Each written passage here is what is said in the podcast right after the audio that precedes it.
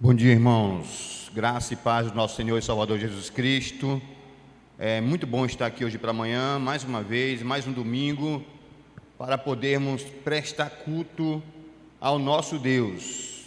Espero que você que está na sua casa, no seu lar, nos acompanhando, esteja tomado pela mesma convicção e certeza que nós temos de que o Deus a quem nós servimos o Deus a quem nós adoramos, o Deus a quem nós prestamos culto, é o Senhor do universo, o Deus de toda glória, é o Senhor das nossas vidas, é o Deus Todo-Poderoso, e que o seu coração esteja muito feliz, muito alegre, pela certeza de que Deus está cuidando de cada um de nós. Glória seja dada ao nome dEle, a Ele todo louvor, toda honra, toda glória, toda adoração, toda ação de graças. Ele é magnífico, maravilhoso, excelso, ele é bondoso, ele é presente, ele é pai amoroso, digno de receber toda a adoração. E nós exaltamos o seu nome, como já fizemos aqui hoje em nosso culto, nós oferecemos a ele a nossa, o nosso louvor, nós nos derramamos diante dele e reafirmamos a nossa fé num Deus que é o Senhor do universo. A Ele toda ação de graças, toda adoração, todo louvor, a Ele toda gratidão. Amém? Queridos, eu quero falar para os irmãos hoje pela manhã um texto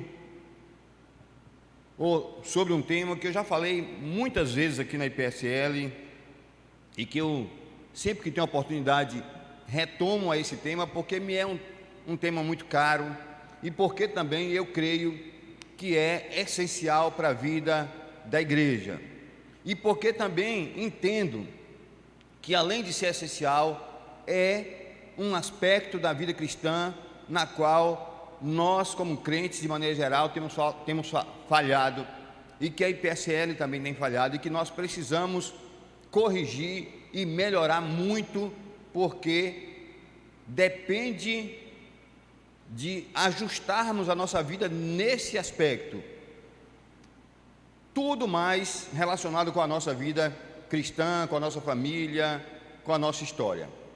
De maneira que eu quero convidar os irmãos para falarmos um pouquinho sobre oração. E eu quero falar a partir de Mateus capítulo 6, verso 9, é a oração que Jesus ensina a seus discípulos, todos nós, todos nós a conhecemos, podemos citá-la é, de cor, sem nenhuma dificuldade, aprendemos a orá-la desde cedo em nossas casas, com nossos pais, quando ainda criança, independente de sermos, independente da religião, né? Todos os pais ensinam seus filhos a orarem esta oração logo cedo, de maneira que não é um privilégio nosso apenas, que somos presbiterianos, mas eu creio que a grande maioria dos pais ensinam os seus filhos a orar esta oração. Eu a aprendi quando ainda muito novo, nem me lembro quando, né, mas muito pequeno, os meus pais me ensinaram, a minha mãe me ensinou a orar essa oração. De forma que ela não é novidade para nenhum de nós, né, mas ela nos traz lições preciosíssimas e eu quero convidá-los para a gente olhar algumas dessas lições hoje pela manhã.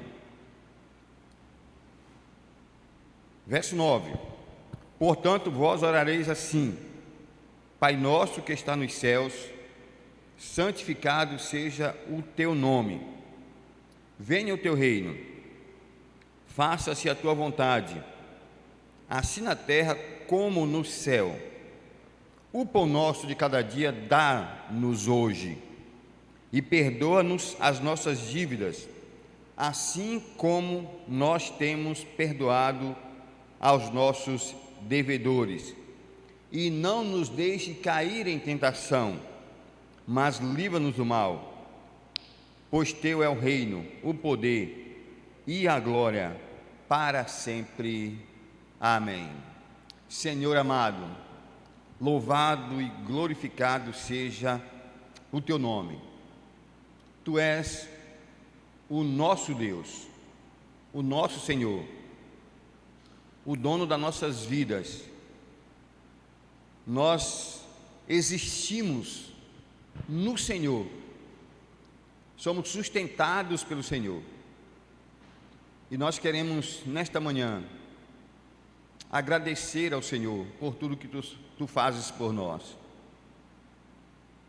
Confessar ao Senhor que nós somos pecadores e os nossos pecados nos impedem muitas vezes de vermos o agir poderoso do Senhor nas nossas vidas, na vida da nossa igreja, nas nossas famílias, na nossa história, na história da humanidade. Abre, portanto, nossos olhos e dá-nos corações voltados para o Senhor comprometidos com o Senhor, com a tua palavra, corações que amem ao Senhor mais do que qualquer outra coisa nesta vida. Senhor da glória, ensina-nos a orar. Nós precisamos aprender a orar e a praticar aquilo que nós sabemos sobre a oração. Sabemos, Deus, que para que isso ocorra, não basta apenas termos conhecimento intelectual, sabermos o que é oração, para quem oramos, por que oramos. Sabemos que é necessário que o teu Espírito Santo dobre os nossos corações, convença-nos e conduza-nos a esta prática tão necessária, tão abençoada e abençoadora, mas tão negligenciada entre nós, os cristãos. Em nome de Jesus e para a glória do teu nome, nós te oramos e te pedimos: desperta-nos, desperta-nos para orar. Ensina-nos a orar, Senhor Jesus. É o que nós te clamamos nesta manhã. Amém. É, Emanuel Filho, faz um favor, filho, para mim. Diminui um pouquinho esse microfone, ele está muito alto. Ele está longe aqui, está alto. E como eu, eu falo alto também, instante o pessoal vai estar tá pondo as mãos aí na, nos ouvidos. Ok? Então, irmãos,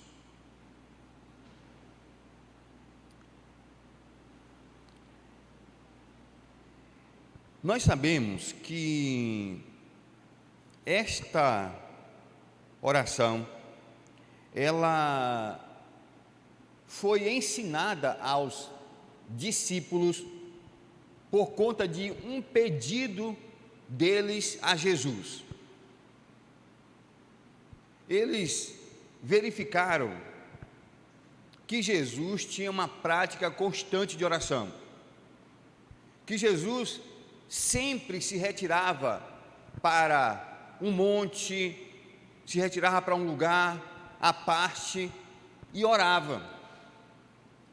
E é claro que os discípulos não verificavam ou não tinham verificado até o momento nos seus líderes religiosos, naqueles que eram que conduziam a religiosidade do povo até ali a mesma prática de oração.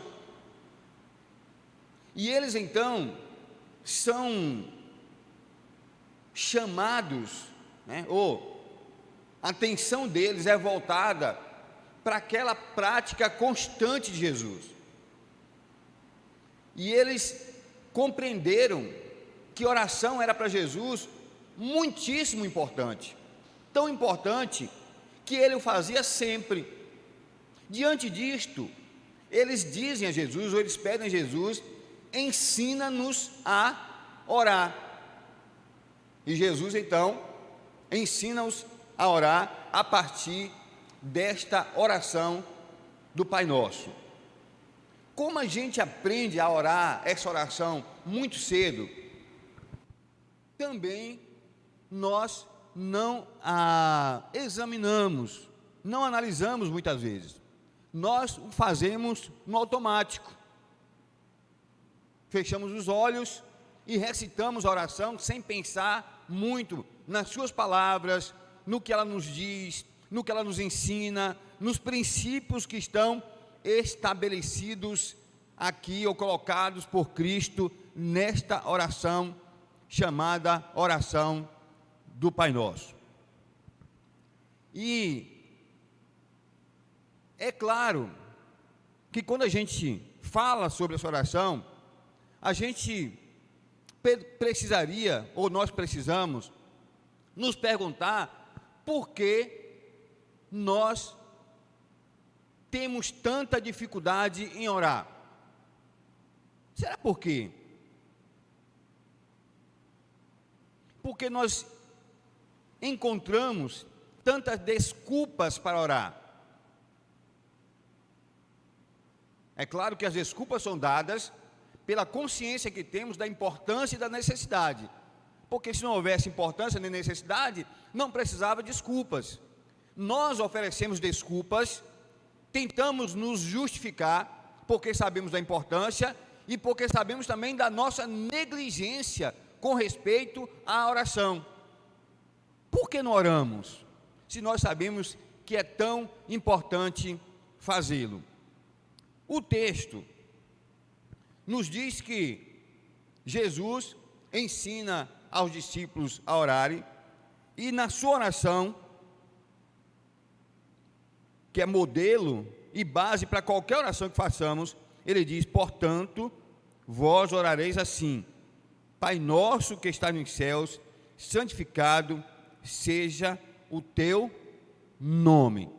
A primeira verdade que salta aos nossos olhos nessa oração é que oração é relacionamento com Deus.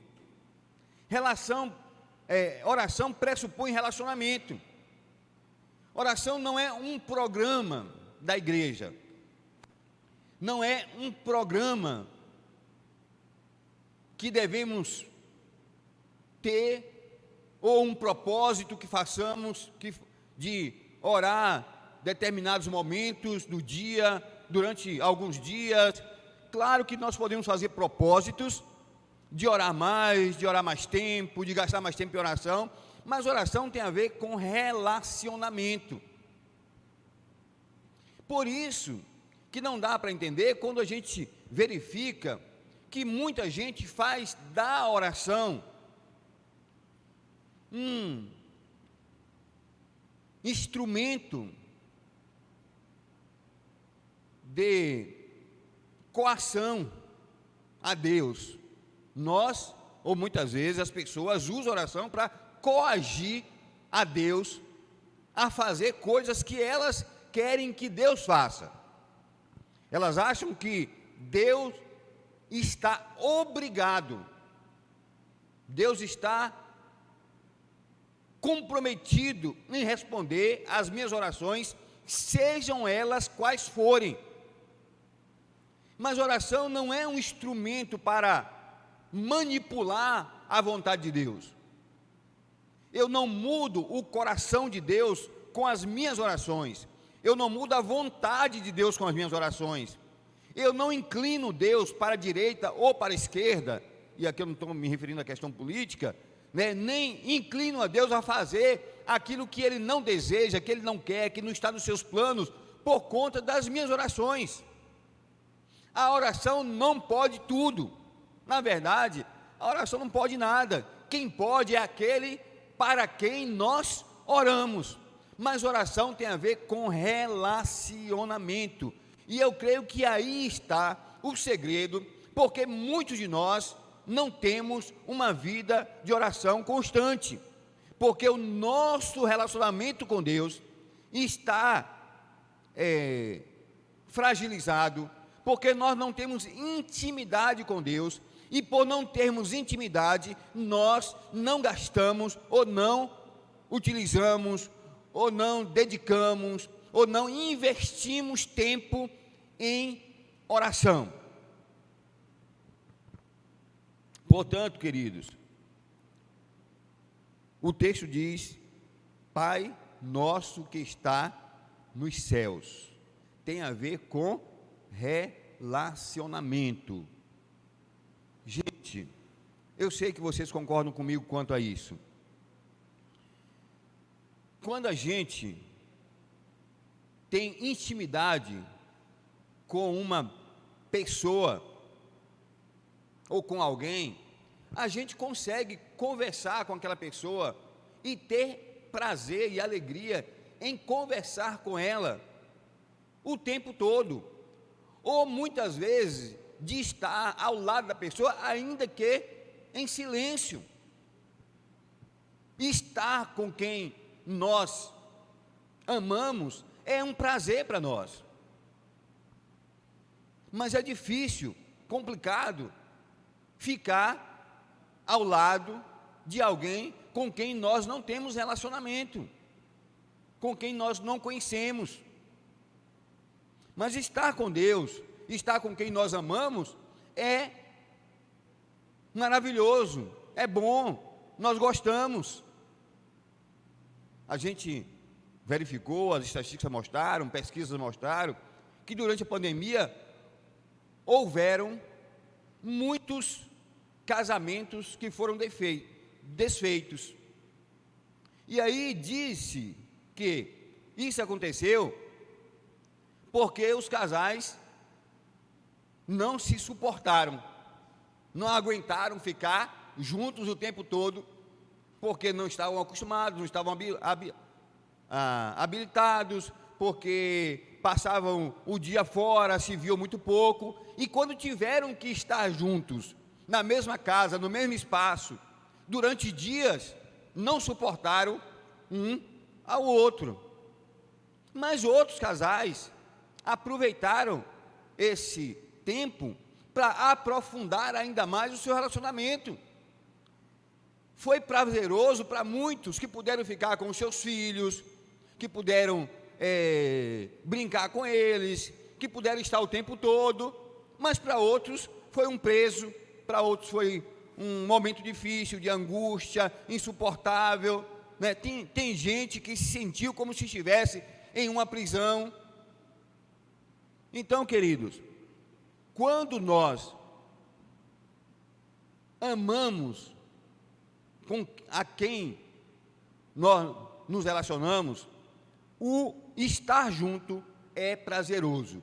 A questão é que muitos de nós não conseguimos orar porque nós não temos muita intimidade com Deus. E quando a gente não tem intimidade, a gente não sabe sobre o que falar. Por exemplo, nesses é, 18 anos que eu estou aqui, né, eu consigo me relacionar com as pessoas e conversar com elas, porque eu sei mais ou menos o que cada uma gosta de falar, qual é o assunto que é, que é de interesse, eu sei onde trabalho, eu conheço a família, eu sei é, quem tem filhos morando fora, o que os filhos fazem. Então é fácil me relacionar e conversar com essas pessoas, porque eu tenho assunto para conversar com elas. Mas tem gente que não consegue falar com Deus, por quê? Porque não tem o que falar com Ele. Então, oração tem a ver com relacionamento. O texto diz Pai Nosso. Queridos, é, a, a outra verdade é que nós oramos ao nosso Pai. Nós não oramos a um ser estranho, que está longe, distante, que nós não conhecemos, que não sabemos quem é, mas nós oramos ao nosso Pai. Né? E aqui, é claro, ainda que você tenha uma concepção errada, equivocada, difícil, complicada de Pai, você precisa entender que esse pai aqui não pode ser, é, não é, o seu pai não é referência pra, de paternidade. A referência de paternidade é Deus. Se seu pai não está né, de acordo com o que a Bíblia ensina sobre paternidade, você não pode tê-lo como referência. A referência de paternidade é Deus. E a Bíblia diz que Deus é o nosso Pai.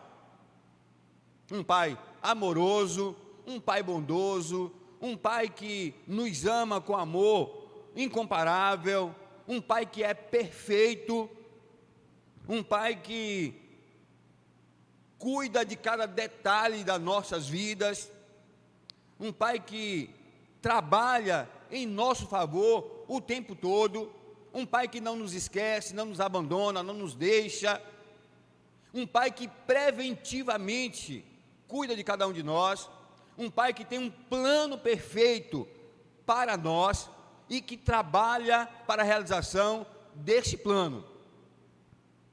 E este Pai, a quem nós oramos, a Bíblia diz que Ele é onisciente, Ele está, Ele conhece todas as coisas, conhece o nosso passado, o nosso presente e conhece o nosso futuro. Ele é onipotente, ele pode todas as coisas.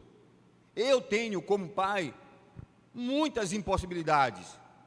Inúmeras vezes eu gostaria e eu pensei em fazer coisas que eu não consegui fazer, porque eu tenho limitações.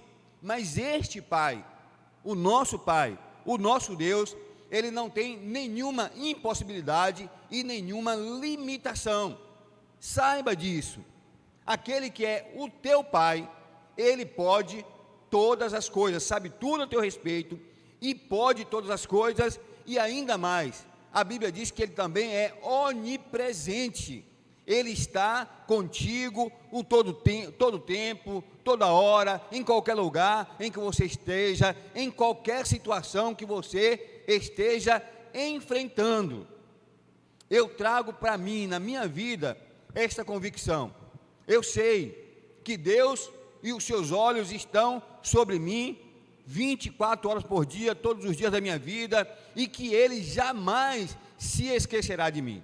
Por isso, é que eu busco, quando as coisas não estão conforme aquilo que eu gostaria, eu sempre digo a Deus: Deus, eu sei que o Senhor me conhece, eu sei que o Senhor pode mudar a situação num instalar de dedos, num, num piscar de olhos.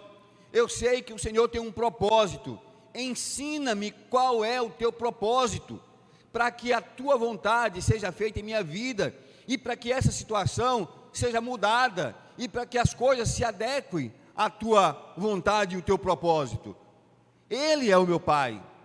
E como é meu Pai, eu sei que Ele jamais vai me abandonar, jamais vai me deixar, jamais vai é, virar as costas para mim. Ao contrário, quando for necessário, Ele me tomará em seus braços e me levará no seu colo, porque Ele cuida de mim.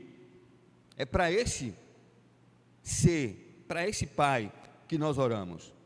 Agora, ele diz também, ele ensina também que a oração deve buscar a vontade de Deus, ou estabelecimento do reino de Deus. Ele diz: Olha, venha o teu reino. Pai nosso que está no céu, santificado seja o teu nome. Venha o teu reino, faça-se a tua vontade, assim na terra como nos céus. Queridos, a Bíblia diz e nos ensina que nós devemos buscar em primeiro lugar o reino de Deus e a sua justiça, e todas as outras coisas nos serão acrescentadas. Não é isso mesmo que a Bíblia nos ensina? Mateus capítulo 6. Então, a minha oração deveria ser sempre, e eu deveria gastar muito mais tempo orando para que a vontade de Deus seja feita na minha vida para que o reino dele se estabeleça neste mundo, para que o nome dele seja conhecido, amado, adorado, do que pedindo coisas a, para mim mesmo. Eu sei que a gente às vezes não tem essa compreensão, mas eu quero usar um exemplo humano aqui, né? Nosso. Eu sei, por exemplo, que Estélio, Estelinho e Samuel não precisa pedir para ele as coisas necessárias. Eles pedem coisas supérfluas, ou né,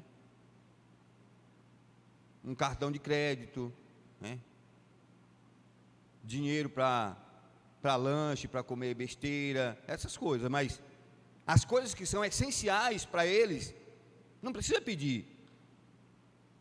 Sei que, por exemplo, eles não precisam dizer, olha, meu pai, eu, eu, quero estudar, eu preciso de livros, eu preciso de roupa, eu preciso disso. Essas coisas que são essenciais, claro que eles não precisam pedir, porque o pai cuida dessas coisas, né? Ou se ele mesmo, com certeza ele mesmo não compra, mas ele dá o cartão de crédito para Sheila comprar e gastar à vontade.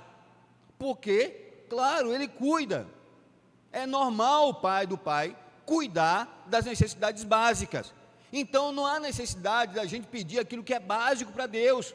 As nossas orações não deveriam se concentrar em pedir coisas, porque as coisas que nós necessitamos, Ele que é Pai, cuida de nós e Ele atende essas necessidades sem que seja necessário pedir. As nossas orações deveriam ser voltadas para que o reino de Deus seja implantado neste mundo, para que a vontade dele fosse feita é, na terra como ela é feita nos céus. Ou seja, o foco das minhas orações, né, o tempo que eu gasto em oração, toda vez que eu paro para orar, que eu entro no meu quarto, fecho a porta, me ponho de joelhos, a maioria do tempo eu deveria usar para clamar a Deus, para que a vontade dele seja feita, para que eu seja usado por ele, para o seu reino se expandir, para que o coração de pessoas que, não ainda, que ainda não estão sob o domínio do, do, do rei do, de Deus possam ser alcançados por Jesus e Jesus possa reinar no coração das pessoas a partir do conhecimento dele, por meio da pregação do Evangelho, e eu preciso orar para que eu seja o instrumento nas mãos de Deus para que isso aconteça. Eu preciso orar para que os meus vizinhos, para que os meus amigos, para que os meus colegas de trabalho, para que os meus familiares, para as pessoas com quem eu me relaciono no dia a dia, conheçam a Cristo, reconheçam que Ele é o Senhor, reconheçam que Ele é o Salvador, se entreguem a Ele, né?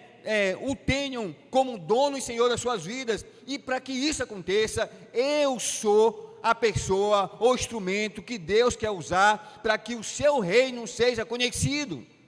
E as minhas orações precisariam focar nisso, porque eu sei que se eu cuidar dessa parte, se eu me dedicar ao reino de Deus, Deus continuará, como Ele sempre fez, cuidando de mim. A grande questão é que às vezes a gente não confia em Deus, nesse aspecto. E aí a gente fica angustiado, ansioso, preocupado, com o presente, com o futuro, às vezes desesperado, correndo translocadamente de um lado para outro, para tentar, é, sei lá, garantir o futuro, né? quando na verdade o que a gente precisa é se relacionar com Deus, cuidar para que a sua vontade seja feita ou trabalhar né, e dedicar tempo, orar, para que o seu reino seja estabelecido no coração das pessoas, levar a palavra de Deus para aqueles que não, não a conhecem, buscar fazer a vontade de Deus em todas as áreas das nossas vidas, porque Ele, como Pai, cuida de cada um de nós. Venha o teu reino, faça-se a tua vontade, assim na terra como nos céus. Terceiro aspecto que eu quero trabalhar aqui. O verso 11 diz: O pão nosso de cada dia dá-nos hoje. Vejam bem, gente, qual é um dos grandes problemas que nós temos visto hoje em dia? Uma dessas doenças que tem emocionais que tem atingido um grande número de pessoas, ansiedade. Há muita gente ansiosa. E o que é ansiedade, se não uma uma preocupação exacerbada, exagerada com o futuro? Ele diz: Olha, o pão nosso de cada dia dá-nos hoje. Ele não nos proíbe de orar pelo pão, mas ele diz que nós devemos orar pelo pão de cada de cada dia. Que nós devemos viver cada dia e não estarmos exacerbadamente preocupados com o amanhã porque do amanhã ele cuida assim como ele cuida do nosso do nosso hoje. Eu não estou dizendo com isso que você não deve se preocupar com o futuro, não é isso que eu estou dizendo. O que eu estou dizendo é que você pode e deve até se preocupar com o futuro, mas essa preocupação não deve lhe angustiar e não deve lhe deixar ansioso a ponto de você destruir o seu presente, de você adoecer hoje por conta da preocupação do futuro que você precisa confiar em Deus. Ele cuida de nós e supre diariamente cada uma das nossas necessidades. E essa é uma lição que nós encontramos na Bíblia, já no Velho Testamento. Quando o povo de Israel, no deserto, pediu comida, pediu comida a Deus, pão. O texto diz que Deus mandou o maná, caía dos céus o maná, e a recomendação é que cada um pegasse comida para aquele dia, não é isso mesmo? Mas alguns, no início, por conta da ansiedade, da preocupação, quem sabe, da golodice, pegava mais comida do que o necessário. E o que é que acontecia? Aquele maná que eles pegavam para reservar para outro dia, apodrecia, cheirava mal. Porque o que Deus queria ensinar aquele povo era que eles deveriam depender de Deus cada dia. E não há mal nisso, não há problema nisso. Não é ruim depender de Deus diariamente, ao contrário. É uma bênção poder depender diariamente de Deus, saber que cada dia Ele cuida de nós. Saber que as Suas misericórdias se renovam sobre nós a cada manhã. Poder dizer, como disse o salmista: Hoje, este é o dia que o Senhor fez. Alegremos-nos e regozijemos-nos nele, no dia e no Senhor, porque Ele fez o dia para nós, Ele cuida de nós, Ele, é, as suas misericórdias se renovam a cada manhã, Ele não vacila, não dormita, não é irresponsável, não deixa de cumprir com as suas promessas, cuida diariamente de cada um de nós. Deus estava ensinando ao povo no deserto isto, que eles precisavam aprender a confiar dia a dia no Senhor. E a minha pergunta para você que está aqui hoje, para você que está me ouvindo na sua casa, você tem feito isto? Você tem confiado diariamente no Senhor? Você entende que Ele cuida de cada um dos teus dias, cuida de cada uma das tuas horas, cada minuto, cada instante da tua vida, Ele está cuidando de você. Que você não precisa ficar desesperado, que você não precisa ficar ansioso, mas o que você precisa é lançar sobre Deus toda a tua ansiedade, toda a tua preocupação. O texto diz: porque Ele tem cuidado de vós. Então Jesus nos ensina, olha que coisa maravilhosa. O pão nosso de cada dia dá-nos hoje. Ele nos ensina que nós precisamos depender de Deus a cada a cada dia. queridos, eu sei que a gente, como eu disse no início, aprendeu essa oração na infância. A gente raramente para para pensar sobre ela. Mas ela tem princípios que tem a ver com toda a nossa vida. Se a gente orar essa oração todos os dias, tendo em mente estes princípios, esta é a mais poderosa de todas as orações. Porque às vezes a gente ora essa oração como se fosse uma coisa de só menos importância, ora como se ela não tivesse muito valor, muita importância, ora no automático. Fecha os olhos e vai dizendo as palavras automaticamente.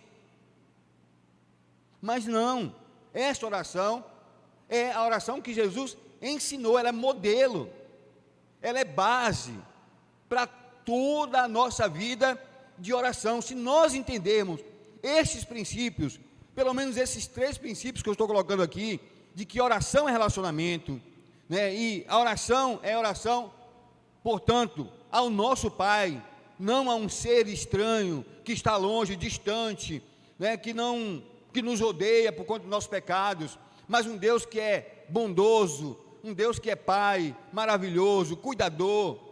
Se nós focarmos as nossas orações num pedido constante de que o seu reino se estabeleça, se nós estivermos preocupados com o crescimento do reino, se a vontade de Deus estiver em nossas mentes e corações, e isso nos impulsionar a orar para que a vontade dele seja feita, se nós dependermos dele a cada dia, certamente a oração passará ser um bálsamo para nossas vidas, para os nossos corações, e será para nós a mais deliciosa de todas as atividades que nós temos na vida.